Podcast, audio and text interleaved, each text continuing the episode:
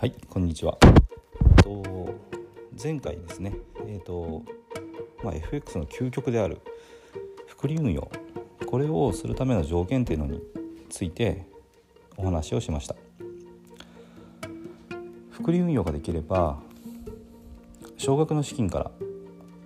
あの、まあ、ある程度短期間で大きな資金を作るっていうことが可能になります。でただこれが結構難しいということをお話ししました。でえっ、ー、とお金っていうものにやっぱここ心が影響されてしまうっていう話をしたんですけどもじゃあまずお金って何なのかっていう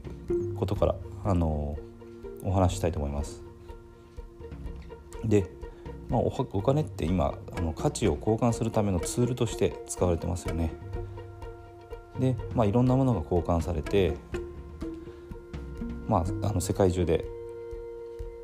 お金がこう回っていると。でまあ、世界の中でこう価値を循環させるような血液みたいなもの役割をしてると思います。でお金があればできることお金がないとできないことがあったりするので、まあ、エネルギーみたいな役割もしますよね。お金があればそれをエネルギーとして使って、えーと、何か仕事をする何かを動かすそんなことができるようにもなっています。でこのお金をじゃあ FX でどう見るかっていうことなんですけどもこれ結構難しくてあの一つの考え方として言われているのがお金をまあ数字として見るだからまああのお金に感情を動かされないようにする一つの方法ですね。これをお金を数字として見るっていう言い方をされます。じゃあ何を見るの見るのかなっていうとあのお金の金額を見るんじゃなくて複利運用をする場合には資金の増減をあのお金の増減じゃなくて資金の比率の上限として見ると。だから常に今のエントリーする前の資金が100%今の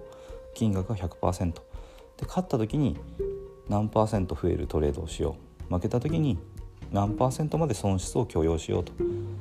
その比率だけを見るっていうのが、まあ、一つのあのポイントになってきます。ここだけをあの守るっていうことをですねこれを決めてでそれができればあの資金は増えていきます。でこれできる人はできるんですよね。本当にすごい人はこれずっとできててこれが本当にできるんであればまああの不動産とも別に組み合わせる必要もないのかなっていうぐらいですね。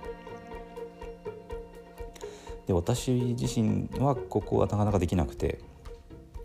まあ、失敗も経験してるので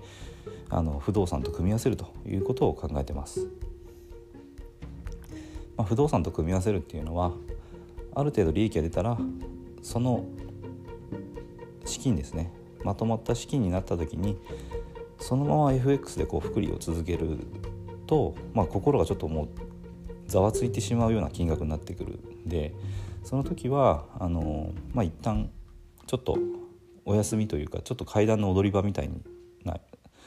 ところとしてその資金を不動産の方に入れると。で不動産投資を、まあ、資金を使って有利に買ってで安定収入を作るっていうことですね。で安定収入の部分が大きくなっていけば自分がその心が動くような金額っていうのがまたあの上がっていくのでこれがまああの複利運用を可能にするためのそのお金との向き合い方のまあ一つかなと思ってます。ということで、まあ、今回言いたかったのはあのお金をどう捉えるかでお金に影響されないようにするにはどうするかっていうことなんですけども一つはお金を金額じゃなくてその資金の比率で見るということですね。でこれができる人はあのそれが究極だと思います。でもし難しいのであればあの自分の心がざわつくような金額になった時にはそれを不動産に入れて安定収入を増やすと。で安定収入の金額に対して自分が許容できる範囲でまたトレードをすると。いうようなあの、まあ、お金との向き合い方がまあそうですね。FX の複利運用をするための方法かなと考えています。